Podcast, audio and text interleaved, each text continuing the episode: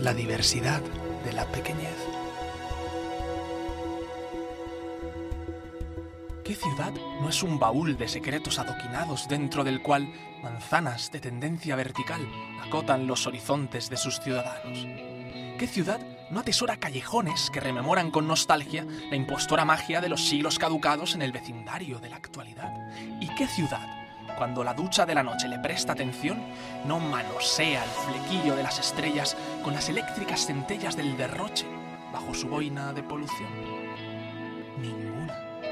Ahora bien, yo conozco también una que, además, sin atisbos de un mar distante y con las sobras de un tímido río, flota inundada de historia, como poco sobre los labios locos de nuestra memoria, sobre humeantes tapices de asfalto baldío, sobre las migratorias raíces de sus habitantes. ¿Dónde? Allí donde se esconde quien repudió el pecado de ser capital, la ciudad que deglutió dislates bélicos con el estrépito de las buenas intenciones, la misma que, ostentando su tercera edad, nunca se ha sentido tan joven, ni tan enorme, ni tan capaz.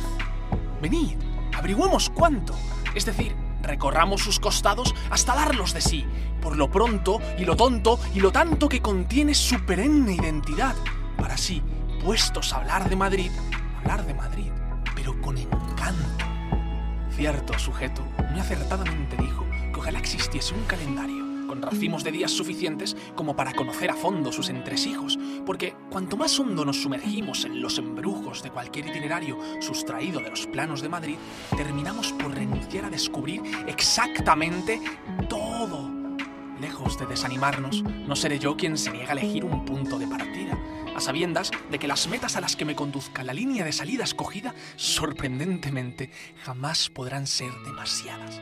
Viéndolo así, antes de nada, ¿por qué no dialogar con esos colosos que reposan sus nalgas inertes sobre sillares turgentes, añejos, majestuosos, de acero, granito u hormigón? A fin de cuentas, de todo lo que conforma el distrítico cuerpo de esta ciudad suculenta, poco es comparable a la conversación insinuada por sus cimientos. En otras palabras, cuando los edificios hablan, cuando estos testigos del tiempo tienen algo que declarar, qué mejor que dejarnos empapar con sus confidencias, ya sea abogando por los relatos de sus entrañas o devorando con nuestra curiosidad decenas de cuadros cuasi escultóricos sobre el lienzo pseudocanónico de sus fachadas. Y más si es la nuestra una ciudad que se condimenta con el acento de su generoso e inestimable patrimonio, con miríadas de testimonios que bien pudieran haber sido secuestradas en los cuentos. ¿O acaso Madrid no es artífice de rosaledas de ensueño, palacios de cristal, mataderos de cultura, jardines de príncipes, plazas de orientación oriental, puentes de suicidas, parques de caprichos, arcos de victoria, quintas de molinos, casas encendidas, de monedas o de campo, campos de moros, barrios de letras, praderas de santos. ¿O acaso Madrid no erigió templos egipcios, anillos verdes, sillas de reyes y puertas de sol, despertando, a falta de líderes, congresos de leones, a falta de demonios, mercados de arcángeles, a falta de credos, fuentes de dioses, y a falta de gloria, glorietas con pirámides?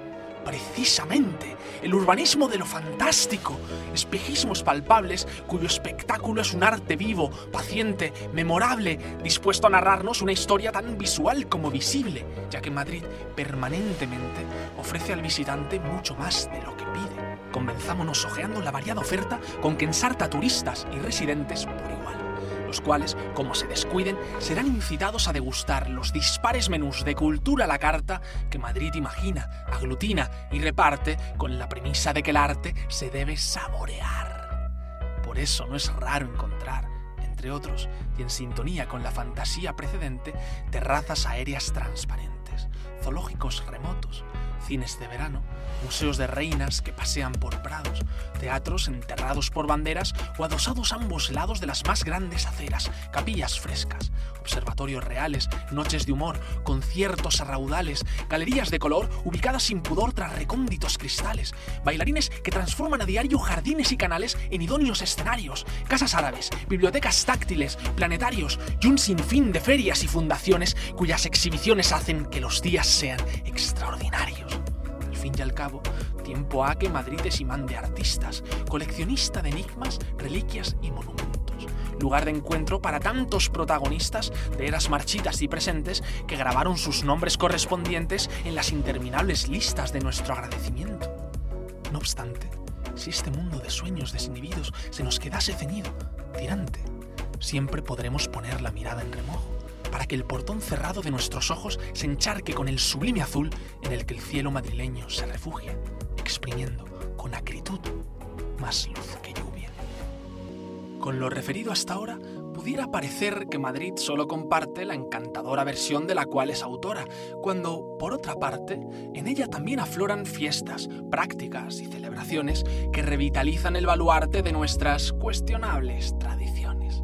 Dicho de otra forma, ¿qué hay de las plazas que aún son mayores teñidas de Navidad? ¿Qué hay de los días señalados para sentir orgullo? ¿De las cantinas que miden la calidad en los decibelios de su barullo? ¿Qué de los casinos y cansinas? ¿De los calamares que no dan abasto? ¿De los domingos que en la latina desaparecen sin dejar rastro? ¿Qué hay de los estadios de locura incipiente? ¿De los doses de mayo? ¿De las dosis de callos? ¿De los belenes por poco vivientes? ¿De las placas que destacan sobre heces de caballo? ¿Qué hay de las marchas violetas? ¿O de las camisetas numeradas que trotan con prisa castellana para estimular sonrisas sujetas a mejoras sociales en calles, hogares y jornadas? ¿Qué hay de semejante pluralidad de propuestas? ¿Acaso no son minúsculas muestras de que, en Madrid, a despecho de nuestros hábitos, gustos y preferencias, podemos darnos por satisfechos con las ocurrencias que se orquestan por aquí, sacando provecho de una ciudad capaz de rejuvenecer cualquier corazón terrestre, siempre y cuando se geste en la diversidad de su pequeñez? De hecho, si deshojásemos cada uno de sus misterios hasta dejarla desnuda, podría entrarnos la duda de si Madrid es más que una ciudad. Duda resuelta. Lo es. Lo contrario, ¿qué sería de esos tantos otros barrios, municipios y rincones igualmente deliciosos, asombrosos, tentadores, que penden de sus urbes, potenciando su grandeza, su belleza y sus costumbres con usanzas, leyendas y joyas merecedoras del más indisoluble interés?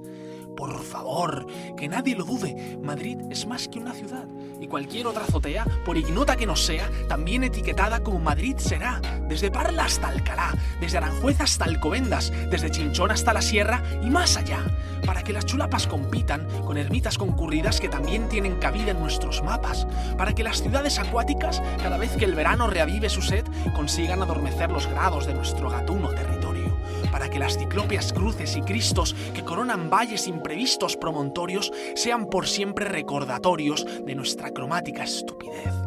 Asimismo, siendo Madrid un hervidero de oficios, sería un despropósito silenciar los esfuerzos autóctonos que se ajustician en beneficio de nuestra comunidad. Para que dejen de ser noticia, demasiados son los indicios que subrayan las delicias del insólito y elástico catálogo de servicios con el que Madrid acaricia la cotidianidad. Y no me refiero al soberbio sacrificio de su plantilla hospitalaria, que también. Ni al vaivén de ayudas humanitarias lideradas por sus espíritus más guerreros, que también. Ni al caudal de pasajeros con el que irriga el globo entero su baraja aeroportuaria, que también. Sino al cociente resultante tras dividir, a partir de un kilómetro cero, 12 líneas de un mismo metro, deduciendo, en cuestión de segundos, que el transporte público de Madrid no es sino la octava maravilla del mundo. Quizás es presunción, puede que ignorancia, ciega devoción, o tal vez la exploración de otras mismas realidades, acogidas por distintas ciudades nacionales y extranjeras, no está en consonancia con la perfección que ha esculpido Madrid bajo tierra a través de la magnífica red de túneles y raíles por la que fluyen sus miles de intestinos, a merced de horas puntas recurrentes, ha urdido el más eficiente sistema digestivo con el objetivo de interconectar personas, vivencias y mañanas, recortando la distancia milímetro a milímetro hasta hacerla, como mínimo, cercana. Y no solo eso, de puertas para afuera, esta ciudad ha rellenado pavimentos, vías y carreteras con el peso de patinetes alados, trenes expreso, bicicletas recargables, tranvías irónicamente ligeros, bocanadas inagotables de autobuses y trasnochantes multitudes de transeúntes que se arriman a bandadas de búhos comunes y otros aves. Con más razón si cabe. ¿Es o no es su transporte público un caso presumiblemente único en comparación con el de otros lugares? Se admiten sugerencias, incluso discrepancias que socaven la merecida reputación que lo diferencia del de ajenas ciudades. Aún así, persistiendo la objeción, basta con acudir al veredicto de la experiencia para admitir en consecuencia que quien lo probó lo sabe. Muy someramente, se han diseccionado personajes prominentes de la historia más vetusta o más reciente de Madrid se han desglosado algunos de sus paisajes interurbanos que más gustan, junto a modas que se ajustan al arbitrio de su gente, y se han elogiado como rasgos sobresalientes los medios que nuestra ciudad destina a hacer de la rutina una fábrica de posibilidades complacientes. Sin embargo, de momento no se ha desempolvado la alfombra de frescura con que Natura tiñe sus alrededores, valiéndose de los colores que desvela cada estación. La razón es simple.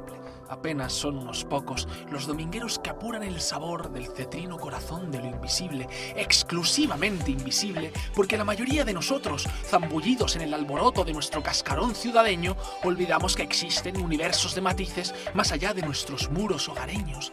Y Madrid lo sabe.